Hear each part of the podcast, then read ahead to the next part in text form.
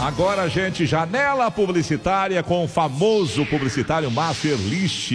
Gente, sabia que o Brasil pode ficar sem transmissão da Fórmula 1? Parece, parece, vamos conferir. Parece que a TV Globo já mandou avisar os, os patrocinadores que não, ano que vem não vai transmitir mais a Fórmula 1. Bom dia, Master List.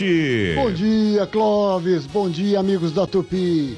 O grande burburinho no mercado publicitário esta semana é a possibilidade de que em 2021 o brasileiro não tenha mais como assistir às corridas de Fórmula 1 pela televisão. A história que corre nos bastidores é que a Rede Globo, que ainda não confirmou oficialmente, já estaria comunicando para os seus cinco patrocinadores deste campeonato de 2020 a cerveja Itaipava, a Nívia, a Renault, o Banco Santander e a operadora TIM, que em 2021 ela não irá mais transmitir as provas da principal categoria do automobilismo mundial.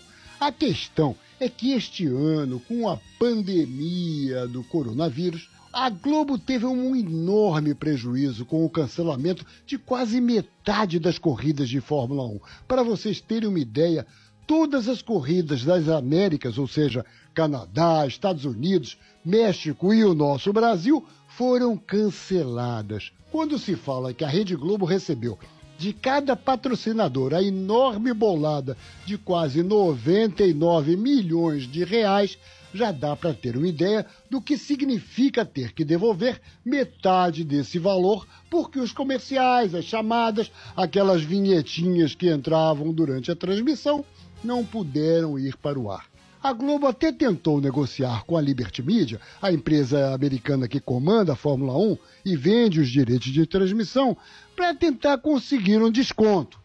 Os gringos, ao que parece, não quiseram muita conversa, não. O preço é aquele e acabou-se. Como o brasileiro já está meio desanimado com a Fórmula 1, agora que a gente não tem mais nenhum piloto disputando nada, o Rubens Barrichello parou em 2011. O Felipe Massa parou em 2017. A Globo deve ter pensado: não vou mais arriscar, não. Tchau, tchau. Contam também que a Liberty Media andou conversando com a Bandeirantes. E mais uma vez, a questão da grana pesou. Se para Globo está difícil bancar, imagina para as outras. Esse é o Márcio Erlich, Janela Publicitária. Procure o, o Janela Publicitária no, nas mídias sociais. Obrigado, Márcio.